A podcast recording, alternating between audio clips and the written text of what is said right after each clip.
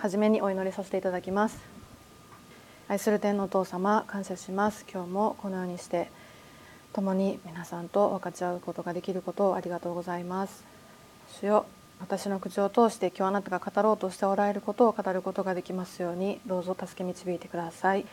そして本当にあなたの御言葉を曲げることなくまっすぐに伝えることができるように聖霊様助け導いてください。この時間をあなたにお委ねします。あなたに期待します。愛するイエス様の名前を通してお祈りします。今日の御言葉なんですけれども出エジプト記の4章の10節から16節の御言葉です。開けられましたら私がお読みいたします。モーセは主に言った。ああ、我が主よ、私は言葉の人ではありません。以前からそうでしたし、あなたがしもべに語られてからもそうです。私は口が重く、舌が重いのです。主は彼に言われた。人に口をつけたのは誰か。誰が口を聞けなくし、耳を塞ぎ、目を開け、また閉ざすのか。それは私、主ではないか。今行け。私があなたの口と共にあって、あなたが語るべきことを教える。すると彼は言った。ああ、我が主よ、どうか他の人を使わせてください。すると主の怒りがモーセに向かって燃え上がり、こう言われた。あなたの兄、レビ人アロンがいるではないか。私は彼が雄弁であることをよく知っている。見よ、彼はあなたに会いに出てきている。あなたに会えば心から喜ぶだろう。彼に語り、彼の口に言葉を置け。私はあなたの口と共にありまた彼の口と共にあってあなた方がなすべきことを教える。彼があなたに代わって民に語る。彼があなたにとって口となりあなたは彼にとって神の代わりとなる。アメン。今日はこのところから朝みゆき先生が 言われていた。本当に何も打ち合わせをしてないんですけど神様が今日語ろうとされておられる確信しました。今日は自分は何者であるかというテーマで御言葉を分かち合っていきたいと思います。今日の御言葉4章の途中のところから抜粋しているんですけれどもエジプトからのイスラエルの解放を指導するものとして神様からモーセが選ばれています。でもいろんな言い訳をしてモーセは拒否し続けていました。神様があなたの声に聞き従うと言われているのにモーセは私のことを信じないだろうし私の声に耳を傾けないでしょうと言ったり神様が印を見せてくださっているのにもかかわらず今日の御言葉のところに語られているように「ああ我が主よ私は言葉の人ではありません」以前からそうでしたしあなたがしもべに語られてからもそうです。私は口が重く舌が重いのですと言っています。神様は私があなたの口と共にあってあなたが語るべき言葉を教えるとまで言われているのにどうか他の人を使わせてくださいと言って神様を怒らせて兄のアロンを助けてとしてくださいました。ようやく重い腰を上げて神様に与えられた使命のためにモーセは立ち上がります。言葉を与えるのは主ご自身であってモーセではありません。モーセは自分の能力で行おうと考えてしまっています。主は彼に仰せられました。人に口をつけたのは誰か。誰が口を聞けなくし耳を塞ぎ目を開けまた閉ざすのか。それは私主ではないか。それは私主ではないか。自分の能力を見るのではなくて私の能力を見なさい。と神様は訴えておられます。神様が共におられます。神様は私たちにできるかできないかを問われているのではなくてあなたが従うか従わないかを問われています。できるのは神様です。でも従うのは私たちです。神様に用いられる人はその人に能力があるからではなくて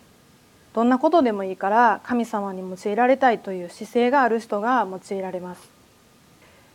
ああ主よどうか他の人を使わせてくださいととうとうモーセの口から本音が出た時にいろいろ言い訳をしました。結局また拒否しましたが神様がそのことでご自分の計画を没にされたりはしていません。すると主の怒りがモーセに向かって燃え上がりこう仰せられた。あなたの兄レビビとアロンがいるではないか。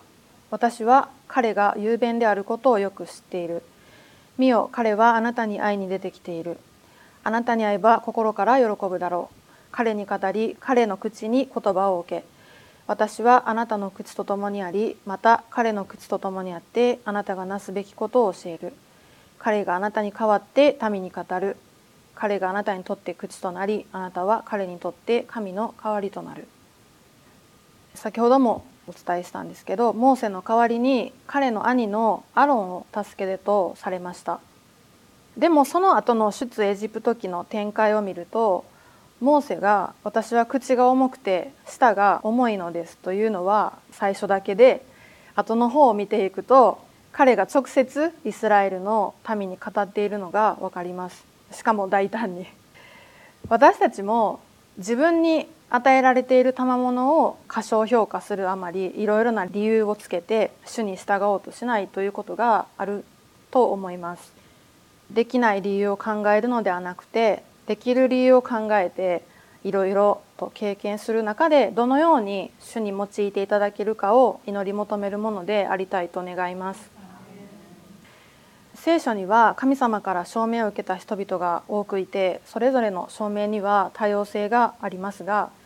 神様からの証明には明確な促しと目的と約束がいつも伴っているということです。神様の証明は人間的に考えると到底できえないということでモーセは尻込みしてしまうことがあったと思うんですけれども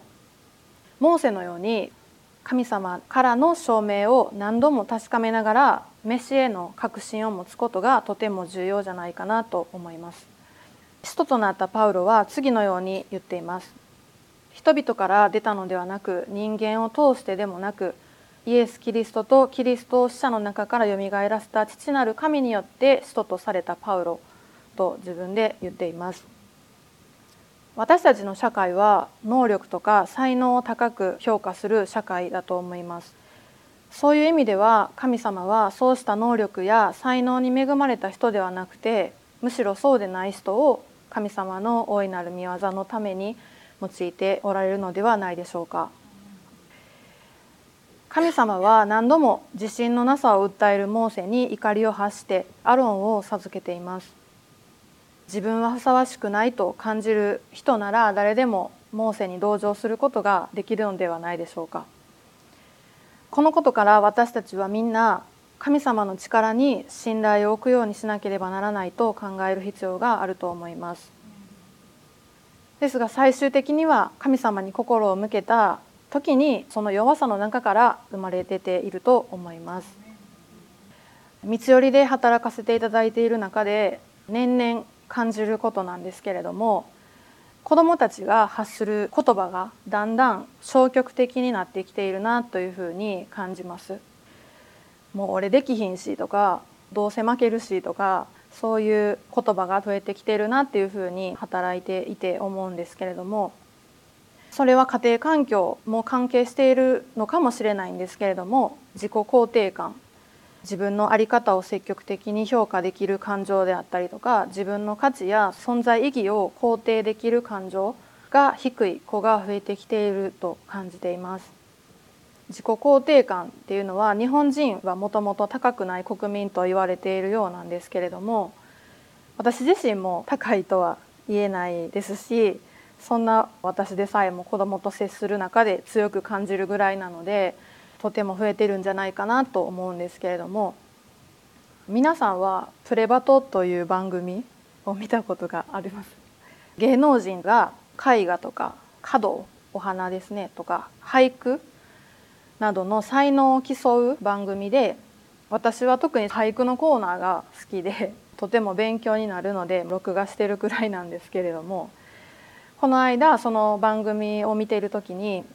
いつも俳句を評価してくださっている一般の先生がいらっしゃるんですけどその人が全国で俳句をしている小学生を選抜して小学生と芸能人で俳句対決をしてました。でその日のテーマが夏空と電車が写っている写真で一句作っているんですけれどもその中で小学校6年生の男の子の俳句があったんですけどとても印象的なので 紹介します。その子が作ったのは「鈍行は僕の生き方カブトムシ」という句でした。その子の句に対する解説は鈍行っていうのは各駅停車で遅くて僕はいつも遅くて怒られていて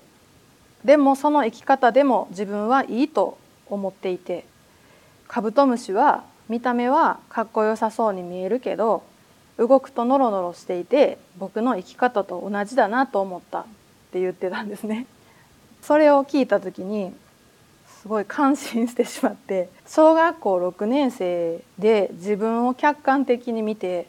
自分の性格とかを理解して自分がいつも遅くて怒られていてもそれでも自分の生き方はそれでいいと思っているところが自分が同じ年ぐらいの時だったら生き方とかそういうことを語ることなんてしてなかったし今時珍しく自己肯定感がすごく高い子だなと思って感動して素晴らしいなと思ってたんですけれども話を戻すんですがモーセと同じように私たちも不必要に自分を過小評価して神様の語りかけや飯に従うことを恐れることがあるのではないでしょうか。不必要な過小評価っていうのはみゆき先生が以前語られていたようにサタンに騙されていることだと思います騙され続けて自分はできないとか無理とかネガティブな思考を続けるのではなくてしっかりと自分を見つめて弱いところを受け入れてそんな自分でも私はここにいます。神様助けてください。あなたに信頼して従いますと言えるものになりたいと願います。ここで少し昔話を紹介したいと思います。皆さんは卵とタドンっていう昔話をご存知でしょうか？タドンっていうのを画像で出していただきたいんですけどもタドンっていうのは炭の粉末をフノリなどの決着剤と混ぜ合わせて団子状に成形して乾燥した燃料だそうです。卵と多丼っていう昔話に出てくる多丼を説明したんですけどこの多丼が登場してくる話なんですがあらすじをさらっと読ませていただきたいと思います。昔あるところに卵と多丼の娘が住んでいました。多丼とは卵のように丸い形の罪のことで背格好が似ている2人は大の仲良しでした。ある時村のみんなが白い雪を見て白くて綺麗だと褒めているのを知り多丼の娘は自分が真っ黒で美しくないと感じました。多丼は黒い自分のことが嫌になって白い卵の娘に八つ当たりして喧嘩してしまいました。卵の娘はどうして多丼が怒り出したのか分かりませんでした。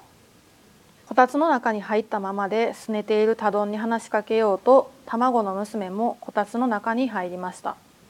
こたつの中では真っ赤になって怒っているタドンがいました。卵は太陽のように赤く暖かくなっているタドンを見て太陽みたいに綺麗じゃと言いました。タドンはその言葉に嬉しくなりまた2人は仲良く一緒に遊ぶようになりました。あらすじなんですけれどもこの話から外見についてとか世間の声に耳を傾けて比較しているっていうのと重ね合わせてもらえたらなと思うんですけど白が綺麗だっていうことを誰が決めたんかなって私は思って白じゃなくても綺麗な色はあるし世間が白って綺麗やって言ったらそのことを聞いて自分は黒いし汚いし美しくないと思って塞ぎ込んでしまったんですけど多丼は自分の良さをその時はまだ分かってなくって卵と娘によってこたつの中に入った時に赤く綺麗に光っている自分の良さっていうのが分かって嬉しくなったっていうところなんですけど言いたかったことは世間が言っていることが正解じゃなくって自分は自分だし自分の良いところは自分が見つけてそれを認めて弱さがあったとしてもそれを強さにしたいなっていうことを伝えたかったです。で4章に戻るんですけど神様の証明から逃れようとするモーセの姿が伝えられているんですがこの場面でモーセが繰り返し神様に抵抗した出来事が描かれていることから